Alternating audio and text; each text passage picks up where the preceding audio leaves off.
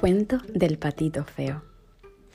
En una hermosa mañana de verano, los huevos que había empollado la mamá pata empezaban a romperse. Lo hacían uno a uno. Los patitos fueron saliendo poquito a poco, llenando de felicidad a los papás y a sus amigos. Estaban tan contentos que casi no se dieron cuenta de que un huevo, el más grande de todos, aún permanecía intacto.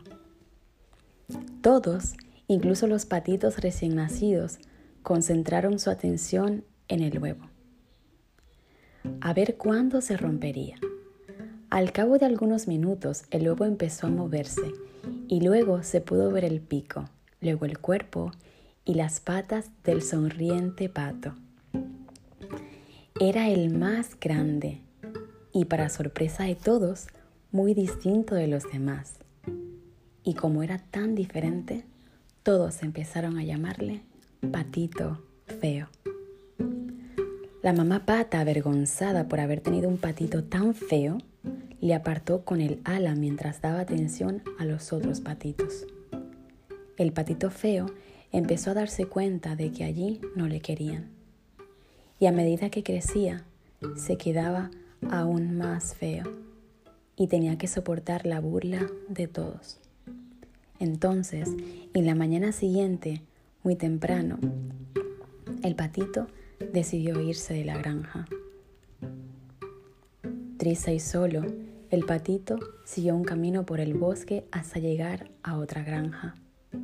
Allí, una vieja granjera le recogió, le dio de comer y de beber, y el patito creyó que había encontrado a alguien que le quería. Pero al cabo de algunos días, él se dio cuenta de que la vieja era mala y solo quería engordarle para transformarlo en un segundo plato. El patito salió corriendo como pudo de allí.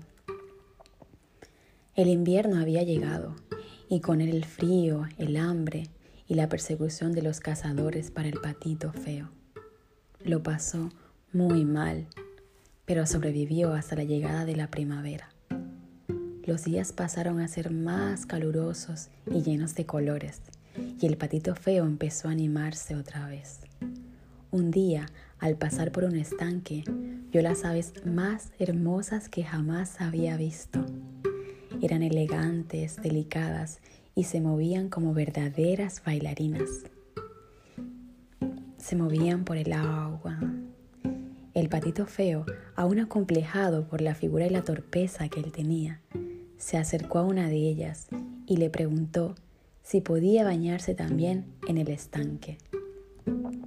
Y uno de los, de los cisnes le contestó, pues claro, claro que sí, eres uno de los nuestros. Y le dijo el patito, ¿cómo que soy uno de los vuestros?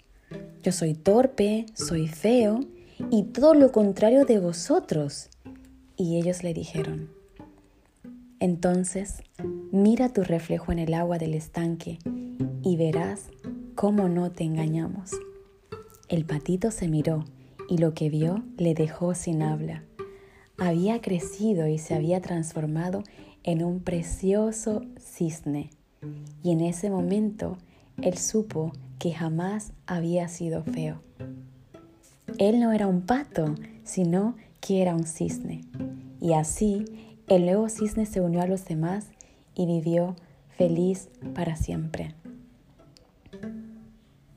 Recuerda que a veces, cuando no encajas con los demás, es que simplemente eres diferente, no que eres feo.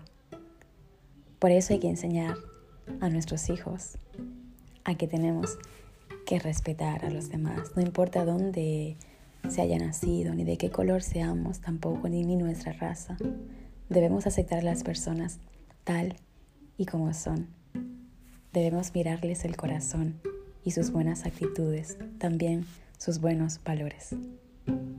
Que tengas dulces sueños y espero que hayas disfrutado de este cuento. Buenas noches. Duerme muy bien.